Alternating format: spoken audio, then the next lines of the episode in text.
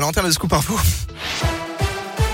Et à la une de l'actualité, la présidentielle s'invite une nouvelle fois dans la région. Hier, Valérie Pécresse était à Oyonnax. Sa venue dans l'Ain a débuté par une courte halte au centre hospitalier du Haut-Bugey où la candidate Les Républicains a visité la maternité. Elle a ensuite rencontré à Valexpo des acteurs locaux de la santé avant son grand meeting donné devant 500 personnes. Aujourd'hui, c'est au tour de Yannick Jadot. Le candidat écologiste sera à Lyon aujourd'hui pour présenter son programme qui entend enclencher la transition écologique tout en mettant l'accent sur la justice sociale. Sa prise de parole vers 16h15 sera précédée d'une table ronde avec des maires écologistes sur le thème Comment changeons-nous déjà la France? Le verdict aux assises de la Loire, c'était le dernier jour du procès de Raphaël Rignanézé et Marjorie Brito, ce couple qui était jugé pour la mort d'un Montbrisonnais. L'histoire remonte à l'été 2017. Les deux suspects extorquaient et avaient séquestré puis torturé jusqu'à ce que mort s'en suive Sylvain, un jeune homme de 29 ans. Il avait ensuite enterré, ils avaient ensuite enterré le corps à côté de leur campement puisqu'ils vivaient dans une caravane. L'homme a été puni de la réclusion criminelle à perpétuité avec une peine de sûreté incompressible de 22 ans. La femme a elle été condamnée à 20 ans avec une période de sûreté fixée aux deux tiers.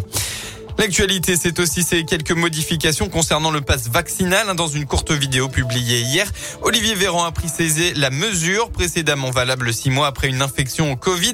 Le certificat de rétablissement se verra désormais désactivé au bout de quatre mois et ce de façon rétroactive à partir du 15 février prochain. Des millions de Français sont donc euh, concernés.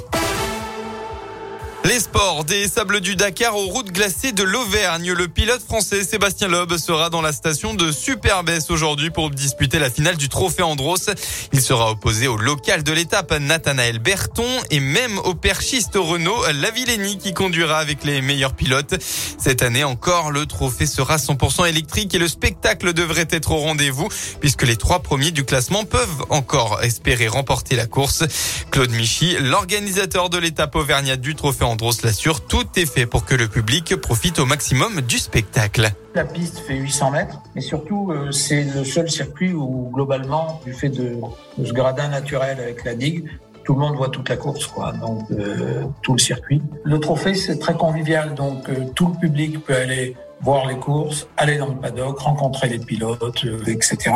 Les années précédentes, on roulait toujours en début d'après-midi jusqu'à 22h, euh, 22h30. Bon là, avec les notions sanitaires, la sécurité qui est liée à tout ça, on a préféré mettre ça dans, dans la journée. On va rouler de 9h30 à 17h.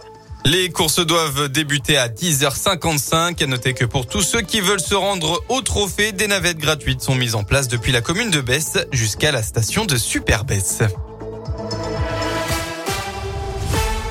Merci beaucoup.